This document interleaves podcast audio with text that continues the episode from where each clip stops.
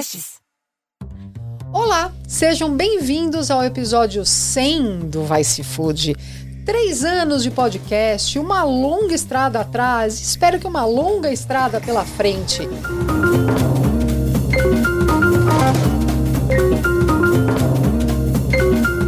E neste episódio de número 100, eu sempre quis trazer um tema importante, um tema de peso. Não que os outros episódios não sejam, mas que fosse assim marcante mesmo.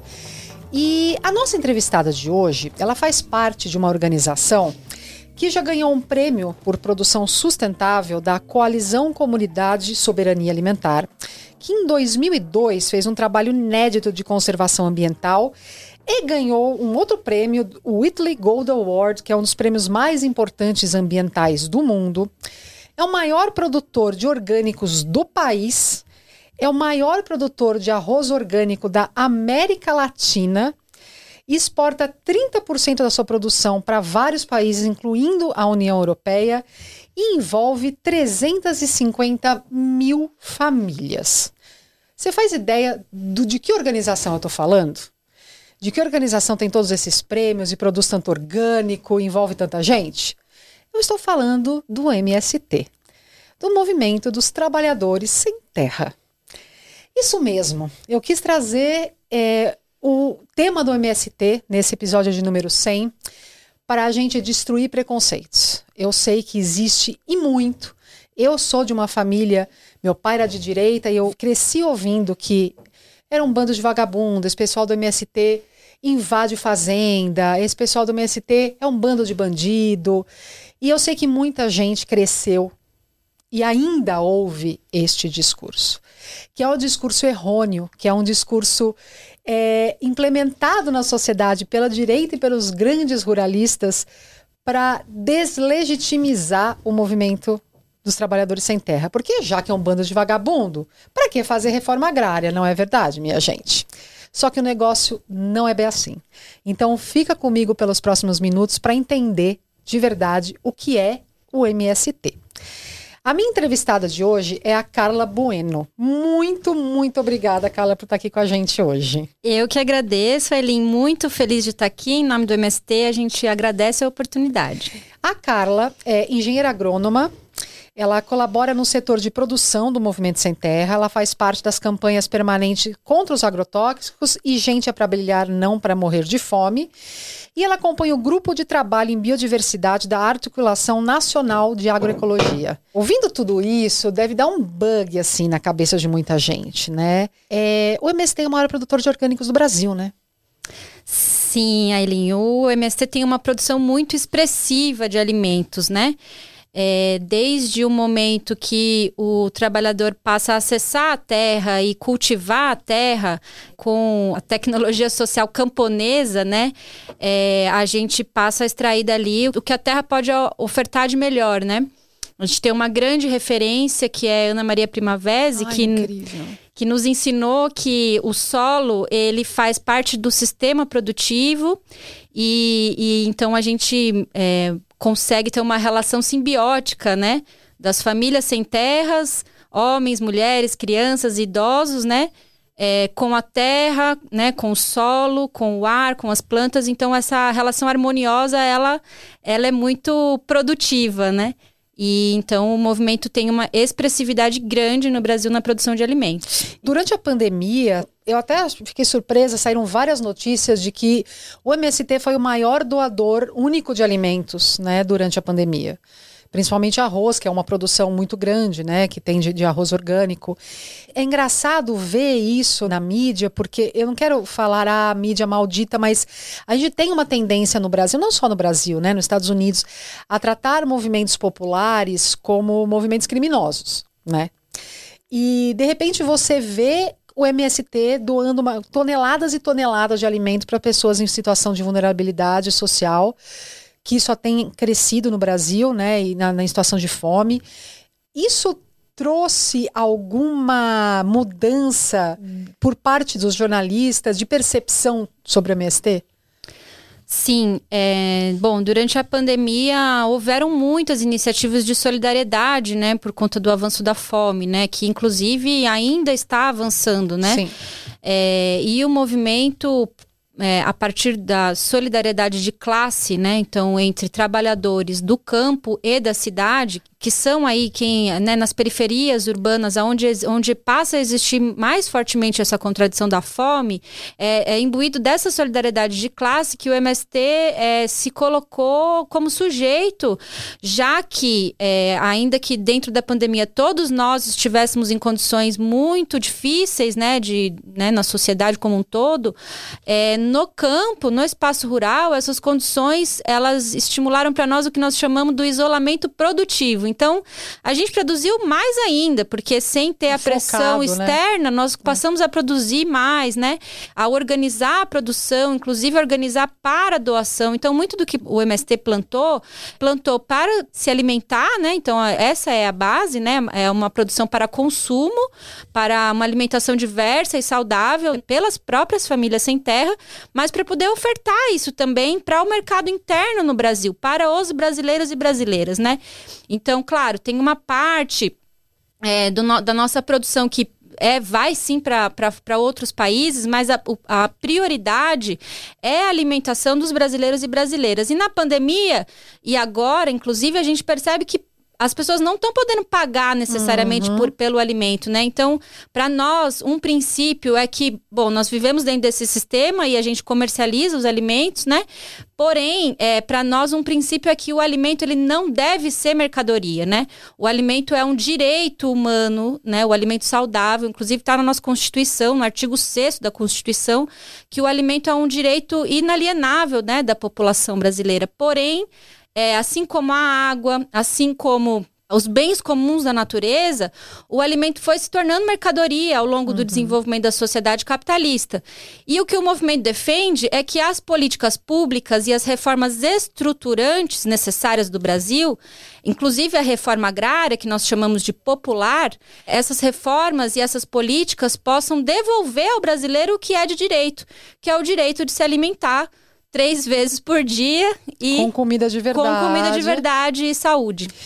É, explica pra gente um pouco como se organiza o MST, porque tem, tem várias áreas, né? Mas vamos nos ater à questão do campo, assim.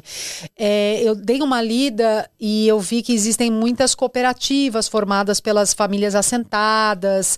É, inclusive, essas cooperativas do MST lançaram no Rio Grande do Sul, há pouco tempo, se eu não me engano, uma linha de orgânicos, né? Que é a Terra Livre que eu super consumo arroz, a geleia, o suco, o molho, o extrato de tomate de agroecologia, né? Então, explica como o movimento sem terra se organiza na terra, assim, como que são essas cooperativas? Sim. É, bom, a, a, terra, desde 1850 no Brasil, é, a partir da lei de terras, a terra se tornou também uma mercadoria, uma propriedade privada, né? Então, é, eu queria contar desde o início de que o processo de conquista da terra ele é importante de ser colocado, porque talvez aí more a maior parte da criminalização, né? Como a terra ela é comprada, ela passa a ser propriedade e se faz dela, né? A agricultura se faz do que o agricultor acredita, né? Ou do que o fazendeiro acredita. Então, na década de 60 e 70, passou a ser implementado no Brasil muito fruto do do desenvolvimento é, das indústrias internacionais, o que a gente chama de pacote é, verde aí, que era chamado de verde, mas é, é um verde fake, assim, né? Porque era o pacote. Da Revolução Verde. Da Revolução né? Verde. Revolução que nada tinha, né? Mas é, no sentido de que era um pacote que necessita de agrotóxico, que pega grandes extensões de terra, então latifúndio, em monocultura. Então é um modelo produtivo, né, que se está se estruturando no Brasil desde essa década de 70, na verdade desde a da colonização, né, com a, a elevada concentração de terras, é, que é um modelo que ele é, ele é completamente insustentável em vários aspectos. Como né? já estamos vendo pelo colapso climático. Né? Exatamente, né? exatamente. Então tem vários, tem vários resultados é, que a gente tem visto hoje em relação às questões ambientais, é, mas o movimento movimento, então, ele como se organiza por trabalhadores que estão sem terra, então movimento sem terra, é, passa a ocupar o que a gente chama de latifúndio, o que, que são grandes extensões de terra que não estão cumprindo o quê? A sua função social da terra, que também está prevista na Constituição. na Constituição. Inclusive, não é verdade? Não é ilegal. Né? Quando você ocupa uma terra que ela não está sendo usada para o objetivo dela, não produz alimento, não produz riquezas, não produz é, ela tá largada, né? Não é ilegal. Exatamente. É bom deixar claro que não é ilegal. Exatamente. Inclusive, ela é, acaba os trabalhadores organizados que ocupam, né? Então a gente tem um lema que é ocupar, resistir e produzir, porque você faz a ocupação de terra, o dono da terra, mesmo que ele não esteja produzindo, ele, ele quer a terra dele de volta, né? E vale saber aqui também que, que quando ocupa-se a terra e a terra é destinada à reforma agrária, o, o proprietário da terra, ele não fica sem o recurso da terra. O Estado compra a terra do proprietário. Resumindo, ele embolsa o dinheiro que referente ao valor daquela terra. Isso, porque não, ninguém está tirando a, a, propriedade privada da Constituição, né? Do, do direito. Então, ainda que nós sejamos contra a propriedade privada da terra, o Estado Estado compra a terra e passa e divide ela para a reforma agrária. Esse processo nunca foi muito bem organizado pelo Estado. Isso sempre teve que acontecer na marra, como a gente sempre fala, né? uhum. né? É, então a marra é o quê? É organizar os trabalhadores e fazer as ocupações de terra. Essas ocupações acontecem se tem um período grande, geralmente de resistência, que são de pelo menos aí 2 a 5 a 10 anos. Tem lugares que são acampamento até hoje, né? Nossa. Que são os acampamentos. E depois de consolidada, de se passar a ter a possibilidade de uso da terra, né, que não vira propriedade privada desses desse sem terras, né, mas passa a se poder usar a terra, aí é que se desenvolve a produção de uma maneira mais estruturante. Então se forma a cooperativa, são dezenas, para não dizer centenas de cooperativas nas bases sociais do MST, e essas cooperativas, então, elas fazem um processo coletivo de organização da produção, porque é muito difícil produzir sozinho num ah, lote. Ah, sem dúvida. Então compra os equipamentos coletivamente coletivamente, compra os, os implementos coletivamente. Tem muita tecnologia na produção sem terra. A gente às vezes olha e fala: ah, esse pessoal está defendendo uma agricultura com a enxada, atrasado. Não, a gente defende a enxada, defende os trabalhadores poderem estar na terra, mas também que tenham boas condições de trabalho, que tenham acesso à tecnologia. Então, é, passa a se organizar em cooperativa e com isso tem uma força muito maior de, de organização, de produção e de comercialização. Então, é por isso que a gente vê hoje o MST como uma grande potência é, produtiva que está, enfim, produzindo alimentos orgânicos e agroecológicos. Isso também é importante. O MST tem como princípio o não uso dos agrotóxicos, né? Uhum. É, porém, é muito do, das terras que o MST ocupa, elas já estão degradadas. É isso que eu ia te perguntar, porque as terras que vocês ocupam, por elas estarem completamente abandonadas, elas devem ser pasto degradado, refúgio de monocultura, e demora muito para aquela terra ter vida de novo, né? Exatamente. A terra passa pelo processo de transição agroecológica, né? Que é parar é, é, imediatamente de utilizar o veneno, é, uso de fertilizantes naturais, os bioinsumos, né? Então a gente tem desenvolvido uma frente agora super importante dos bioinsumos, que é para devolver a vida para o solo e com isso a gente poder restabelecer uma produção de alimentos saudáveis. Então a gente já elimina os, os agrotóxicos de princípio uhum. É, e vai tentando fazer a, a terra dar o retorno, né? Mas é isso que você falou, a gente pega uma terra degradada pelo agronegócio. Então, vou dar esse nome aqui porque é o nome que Sim. a gente que a gente reconhece no campo, inclusive como hegemonia, né? Porque aí nós liga lá na televisão e vê, né, que o, o agro, que eles dizem que o agro é pop, o agro é tech, o agro é tudo. Só que eles não contam que o agro, esse agro deles é o agro que necessita de agrotóxico, porque veja, se você tem uma monocultura e se você tem um latifúndio muito grande, você vai necessitar necessitar do agrotóxico, isso tecnicamente falando, você vai necessitar do agrotóxico porque é um ambiente em desequilíbrio. Se você cultiva com mais biodiversidade, que é essa nossa defesa, que é a defesa da agroecologia, se você cultiva com animais, com árvores, com, com vegetais das mais variadas formas, com sementes crioulas, você re, recompõe as paisagens e você cria um sistema equilibrado de solo, planta, ar, né? É, e água. Então, quando a gente, a gente agora, inclusive, agora estamos com um plano nacional, né? Que é um plano nacional de plantar árvores e produzir alimentos saudáveis. Então, a gente está recolocando a árvore no sistema produtivo, inclusive para resistir a esse processo de desmatamento e queimadas que tem acontecido nos rincões brasileiros aí, nos interiores, perto da Amazônia, né? Então, a gente tem criado um processo de defesa dos biomas brasileiros, de reconstituição das paisagens. É, o MST, antes mesmo desse período horrível que a gente está vivendo, ele já recompunha as paisagens, mas agora a gente está intencionalizando mais. É, porque tem muito mais coisa para recompor, porque o que está sendo destruído é uma enormidade, né? É uma enormidade. E a gente acredita que com 100 milhões de árvores, que é a nossa meta, em 10 anos, a gente muda a correlação de forças ambiental e produtiva no Brasil, porque a gente acredita que é necessário transformar a matriz tecnológica de produção no, de alimentos no Brasil. Então, o que hoje é o agro, que eles chamam de pop tech, a gente quer chamar, que a gente quer dizer que a agroecologia é pop.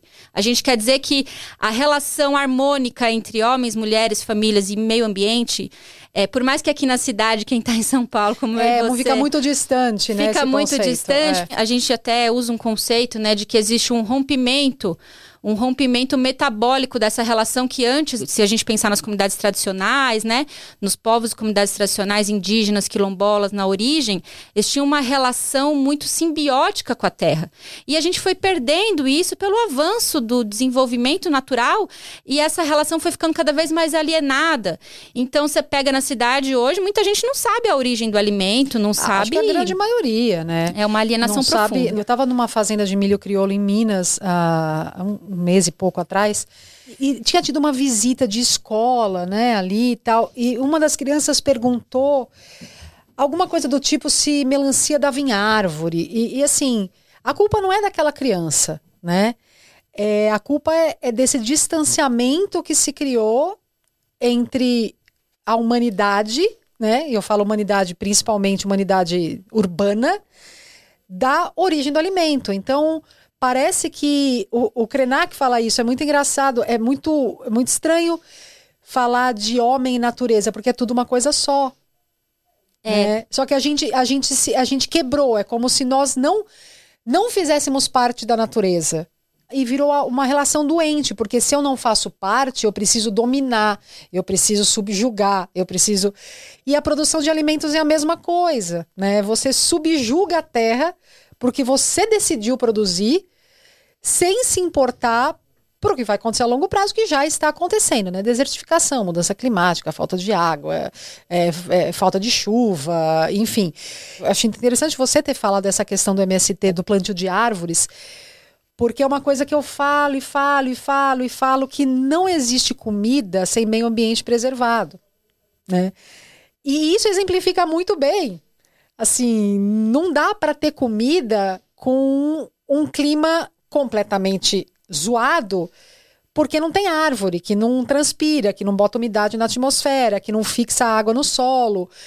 E daí eu fico imaginando o que, por exemplo, meu pai, que era super de direita, acharia dessa conversa, né? Porque acho que a maior parte das pessoas nem imagina a organização que existe por dentro do MST e o pensamento de longo prazo, né? Sim, eu acho que o, o, seu pai, assim como muita gente, assim, talvez ficasse muito impactado com esse primeiro processo da ocupação da terra e de questionar a propriedade privada, mesmo que minimamente, né? Porque existe uma coisa muito forte no Brasil que é o tema da meritocracia, né? Então, você tem porque você estudou, porque você trabalhou e você se esforçou.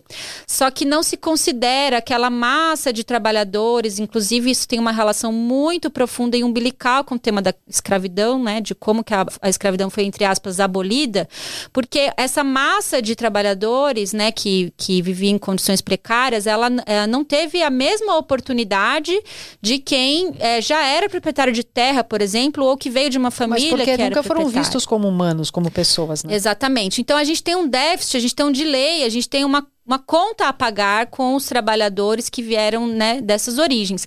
E a reforma agrária que a gente defende, ela defende o protagonismo desses, exatamente desses trabalhadores que muitas vezes estão marginalizados na cidade e que poderiam estar produzindo alimentos saudáveis. Né? Então, a gente tem um, um, um, binômio aí muito, muito fácil de resolver se a gente né, não colocasse o lucro em primeiro lugar, que é o fato de que tem uma pressão forte urbana por moradia, que não tem, não tem onde se colocar cá as pessoas elas estão vivendo uma em cima da outra nas favelas, nos morros, e a gente tem grandes extensões de terra improdutiva, com baixa eficiência produtiva, porque o agronegócio fala que tem eficiência produtiva, mas não tem.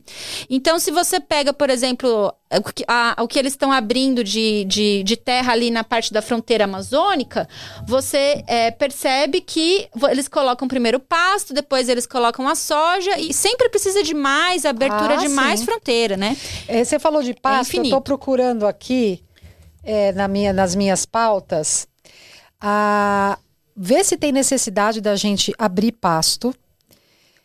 A gente tem 90 milhões de hectares de pastagens degradadas ou abandonadas. Isso é, é uma fonte, é o Ministério do Meio Ambiente e do IBGE. 90 milhões de hectares de, de, de pastagem abandonada. Você imagina 90 milhões de hectares produzindo alimento agroecológico.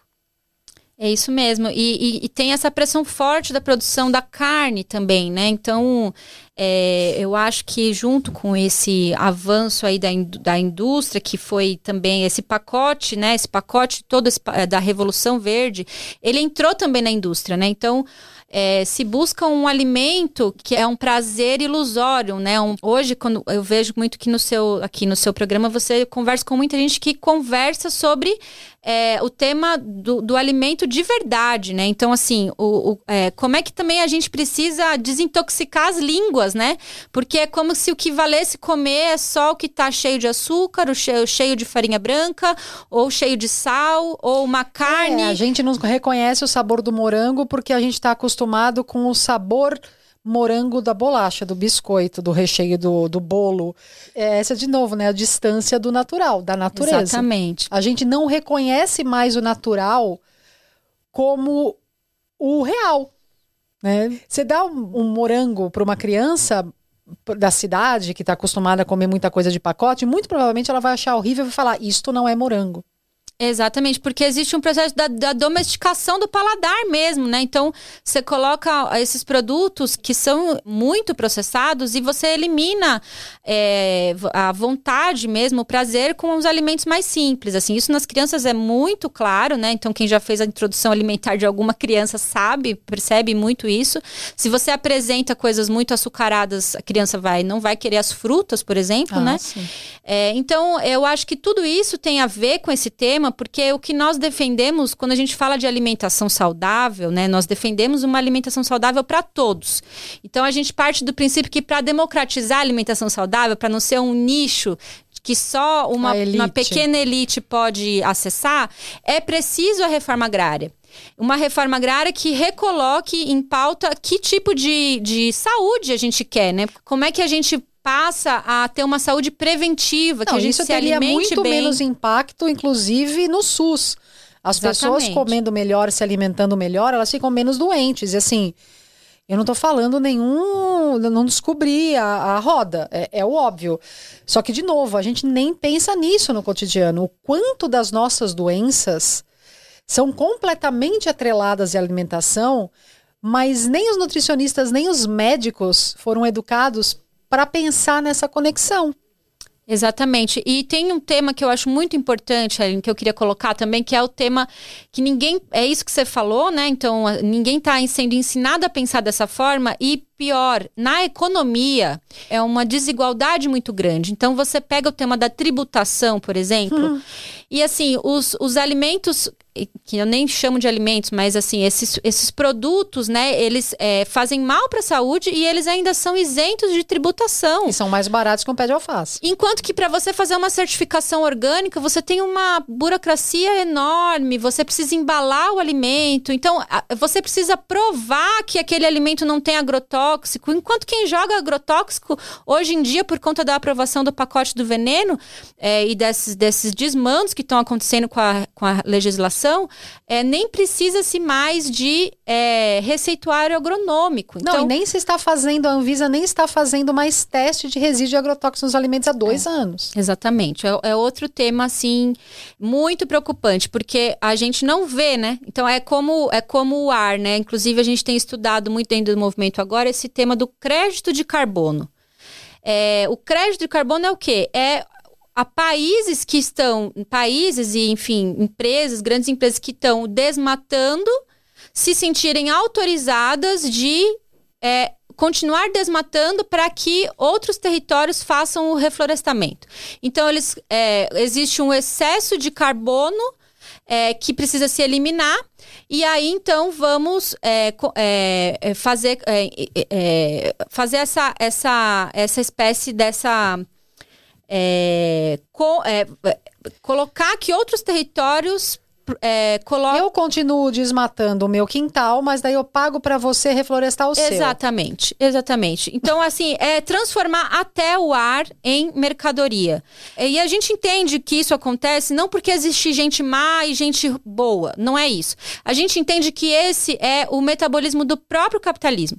Como a gente está vivendo uma crise do capitalismo muito profunda, ele precisa se reinventar de todas as formas para que ele consiga recompor sua taxa de lucro.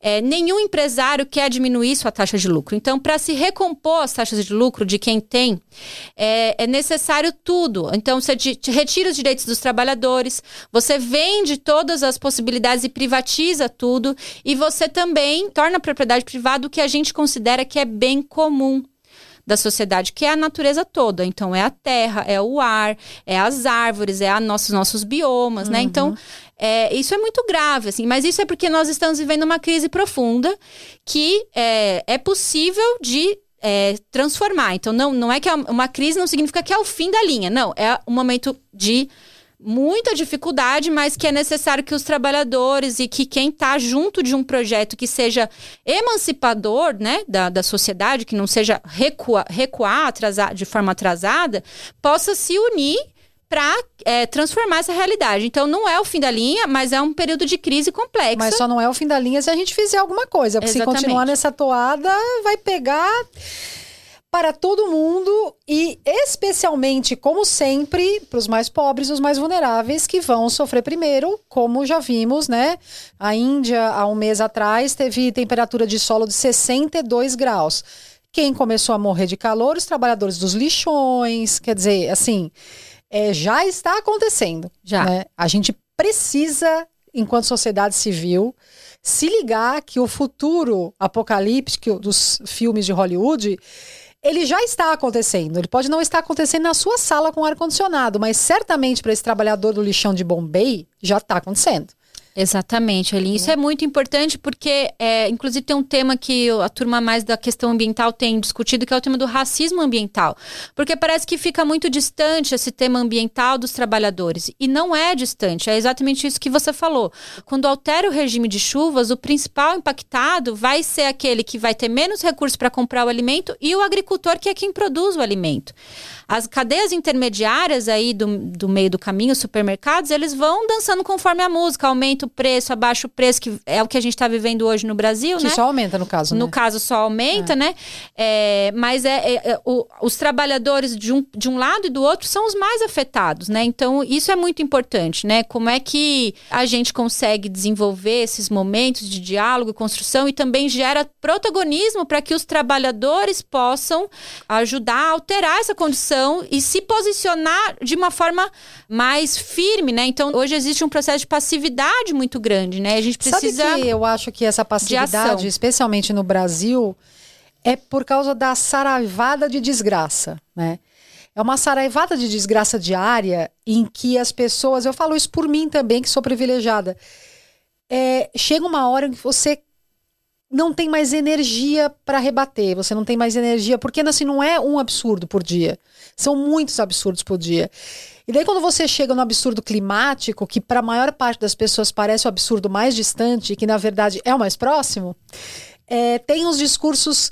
Ah, mas pensar essa coisa climática é coisa, é, é, é coisa de elite, esse negócio de mudança climática só dá para pensar quem.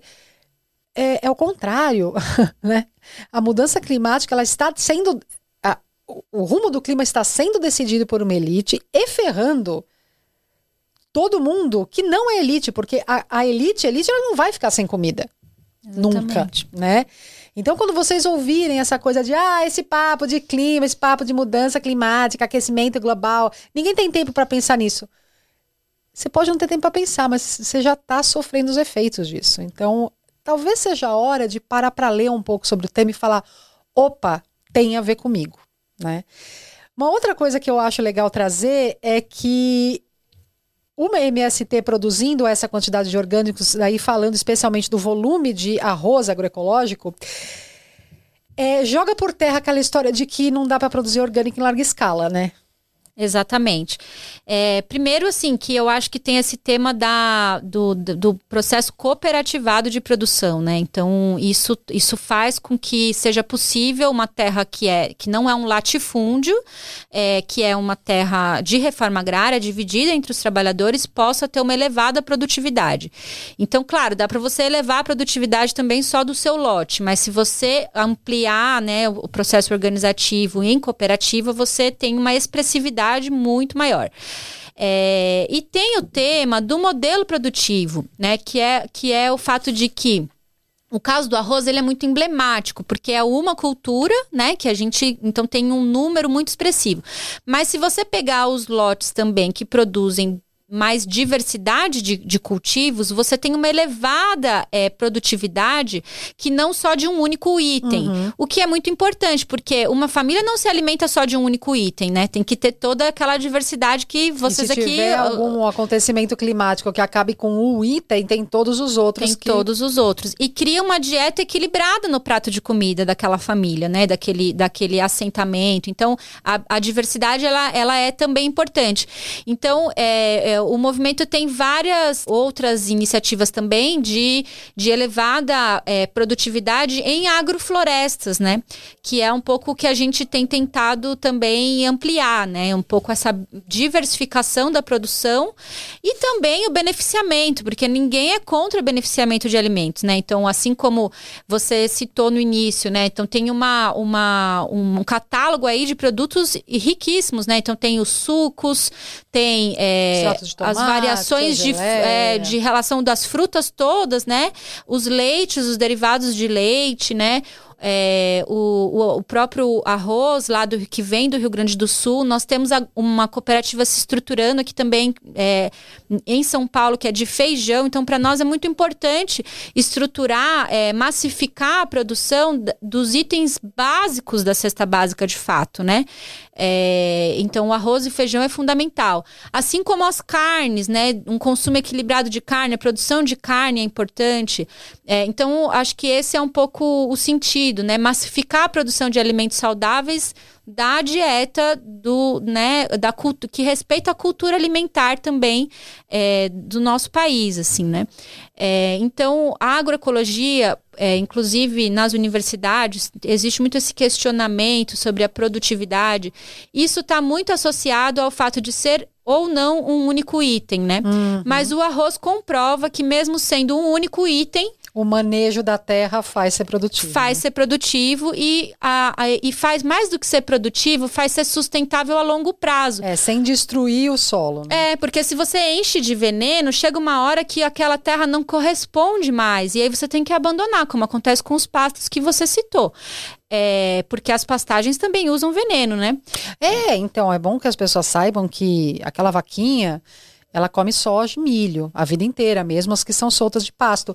E é aplicado é, vários agrotóxicos na grama, né? Então não é, ai, ah, o boizinho só come grama. É, que grama? Que grama. E assim, esse estudo último que teve do IDEC, a Tereza até acho que veio por aqui, né, veio. né, falar sobre isso, e foi super importante, porque antes, como a Anvisa só fazia o estudo dos alimentos in natura, aí o vilão virava o pimentão, o morango, e agora a gente tá vendo que o vilão também é a bolacha açucarada, que também tem resíduo. Então, e a carne, se ela for analisada, possivelmente, é, então Vai assim, é, é, é, isso. E antibiótico também. Ter, é, precisaria ter uma ampla análise de, dos diversos alimentos, né, que são consumidos, né? Além dos hormônios e de todo esse modelo produtivo em escala. Não é só que é em larga escala, é intensivo. Uhum. É você prender os porquinhos lá e você é, deixar com que ele viva o menos possível, abater, porque ele só serve para alimentar o humano, né? Então, uma lógica antropocêntrica. Só, serve, só o homem que ia, né?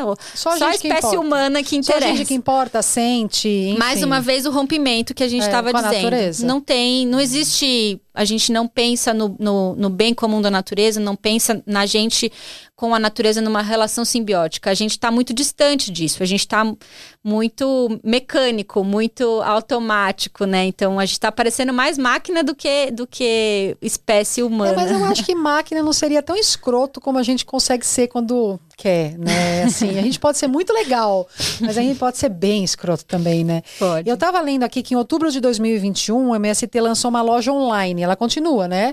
Continua. Na verdade, a gente tem os nossos armazéns do campo, que é motivo de muito orgulho e felicidade para nós, porque é quando a gente conseguiu de fato desenvolver uma forma de dialogar com quem está na cidade, através do alimento. Então, é esse lugar. É o armazém do campo. Então, é essa loja online deve ter, os, é, deve ter os endereços também né? Tem, a gente tem um Instagram, né? Armazém do Campo, aí no caso aqui de São Paulo é armazém do campo.são.sp, né? Tá. É, e tem armazéns do campo agora espalhados pelo Brasil inteiro. E tem o armazém do campo.com.br que as pessoas Isso. Podem acessar. Eu acho que lá elas encontram os endereços, não encontram? Encontram, sim. Tá. E essa semana mesmo foi lançado, a gente tá super feliz porque acabou de lançar um armazém do campo em Montes Claros, norte de Minas Gerais, no Mato Grosso do Sul.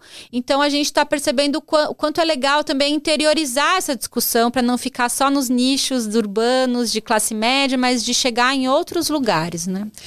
A gente está chegando no final do podcast e eu sempre tive uma curiosidade é, e eu tenho uma vontade. Eu sempre tive uma curiosidade, uma vontade de visitar um assentamento porque ao longo da minha vida de jornalista, assim, eu só comecei a entender produção de alimento quando eu fui nos, nas produções, né? Quando eu fui em produção de ovo, de, enfim. Eu acho que é muito importante para a gente entender as coisas, a gente vê em loco, né? Quem tem interesse de visitar um assentamento, como que faz? Olha, é, é, possível, né? Os assentamentos são lugares abertos que acolhem, inclusive, muito bem as pessoas quando elas vão é, visitar, né? Inclusive, porque o povo caipira, o povo da roça, né? É aquele que sempre oferece um café, oferece uma refeição, então todo mundo é super bem-vindo.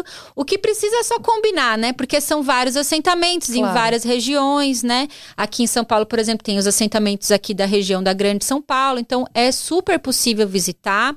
É, em alguns estados a gente desenvolveu na pandemia uma, uma metodologia super legal que não era nem só visitar, mas era trabalhar na terra junto. Isso é mais legal ainda. Mais legal ainda, que a gente chamava de chama, né, de roçado solidário, que é a gente produzir junto e doar para quem precisa, né? Então, tem várias possibilidades. Eu diria que o armazém do campo é um bom lugar para se encontrar a gente sempre a gente sempre fala isso lá, né? Que a gente encontra os nossos, né? A gente encontra quem pensa como a gente lá, a gente se diverte, a gente ouve música, a gente lê junto, a gente faz saraus. Então é um lugar culturalmente que a gente se aproxima e lá também a gente descobre quem são as pessoas, onde é que a gente pode visitar, o que, que a gente bom. pode conhecer.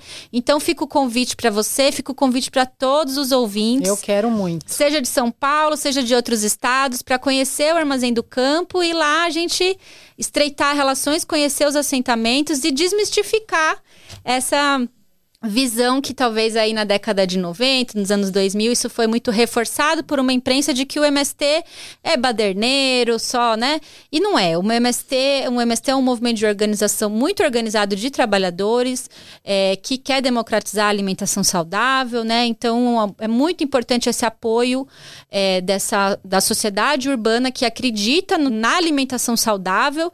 Para nós é fundamental. Então tá todo mundo super convidado para o armazém. Vamos entrar no site, nos Instagrams e ir no Armazém do Campo e visitar assentamentos, que eu acho que ver a realidade de perto não tem nada melhor, não tem nada que ensina mais do que a é gente verdade. ver a realidade de perto. Carla, muito, muito obrigada pela sua participação, fico muito feliz.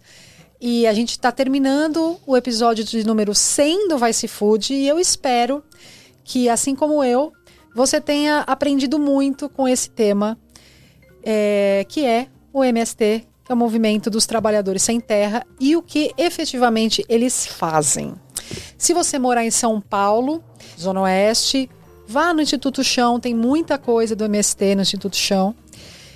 Entre no armazendocampo.com.br para achar outros lugares que vendam é, ingredientes e, e, e produtos da MST, outros armazéns do campo. E mais do que tudo, vamos destruir preconceitos para construir uma sociedade um tiquinho melhor, porque vamos combinar que do jeito que tá, não tá dando certo. Eu fico aqui com mais um Vice Food e como eu sempre digo, o que comemos molda o mundo.